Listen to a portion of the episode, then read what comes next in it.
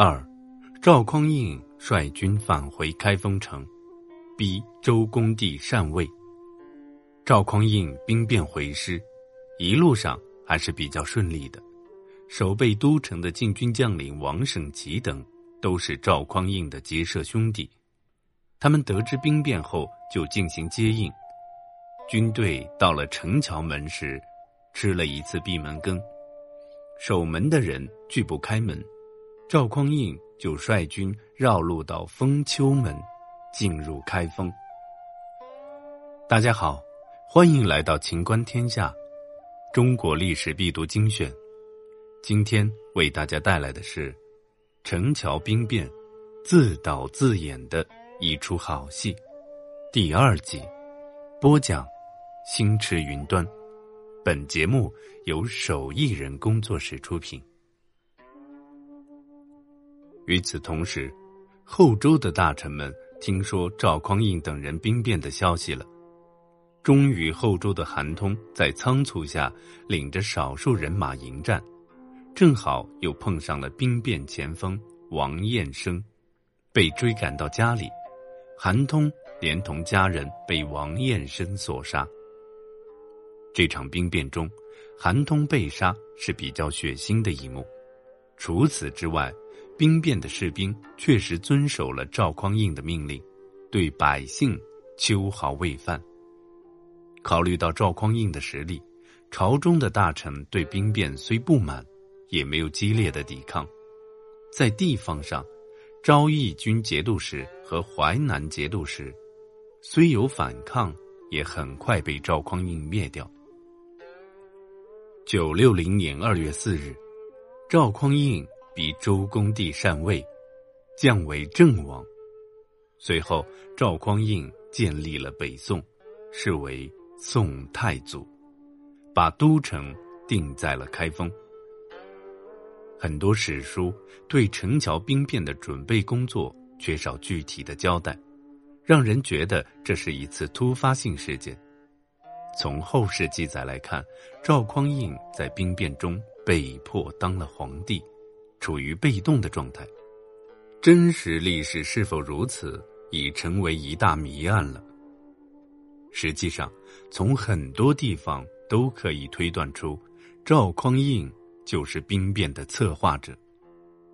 赵匡胤带兵出征，刚离开京城，开封城就谣传检点当为天子。此前，驸马张永德就是因为同样的谣言。而引起周世宗柴荣的不满，被免去殿前都检点。赵匡胤正好接替他的职位，由此看来，两次谣言都极有可能是赵匡胤命人散布的。第二次是为赵匡胤夺权做舆论准备。陈桥兵变的前几天，赵匡胤非常焦虑，还跑到家里和家人一起商量。他的姐姐拿着擀面杖就从厨房里跑了出来，还打了赵匡胤一下，说道：“大丈夫行事要自己做决定，不要来家里吓唬女人。”从这段话可以看出，赵匡胤是在预谋一件大事，而且不成功会祸及家人。出征前，他还把家里人都安顿在封禅寺中。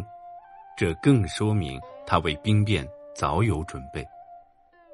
赵匡胤对韩通被杀表示了意外和不满，杀人者王彦生还背负了独断专杀的骂名。但是，从一些细节不难发现，韩通不太可能是意外被杀，而是作为政敌被有意除掉的。韩通家人里，被杀掉的都是几个儿子。而四个女儿和幼子却活了下来，这种杀男不杀女、杀长不杀幼的行为，显然是有用意的。后来赵匡胤驾幸开宝寺，看到墙上挂有韩通和其儿子的画像，赶快让人拿掉，可以看出他对韩通的厌恶之情。陈桥兵变和北宋建立，有赖于赵匡胤的实力。还有更重要的一点，就是其卓越的谋略和政治素养。赵匡胤等人到底是如何精心谋划、篡权夺权的，我们已无从知晓了。从兵变以后的表现，倒是可以看出他的能力。兵变进程后，他保证了军队纪律严明，没有破坏百姓生产，没有烧杀抢掠，这些为他赢得民心，也使得后来人对他有很高的评价，甚至称他为仁君。成为皇帝后，宋太祖赵匡胤为了避免兵变的一幕重新上演，又策划了杯酒释兵权，将兵权和财政权都收入到了中央，解决了唐朝晚期以来藩镇割据的问题。赵匡胤建立的北宋，经济得到进一步发展，儒学兴盛，因重文抑武，形成了文人政治。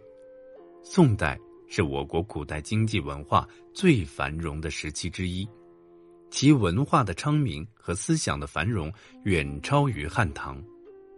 史学家陈寅格曾说：“华夏民族之文化，历数千载之演进，造极于天水一朝，宋朝。”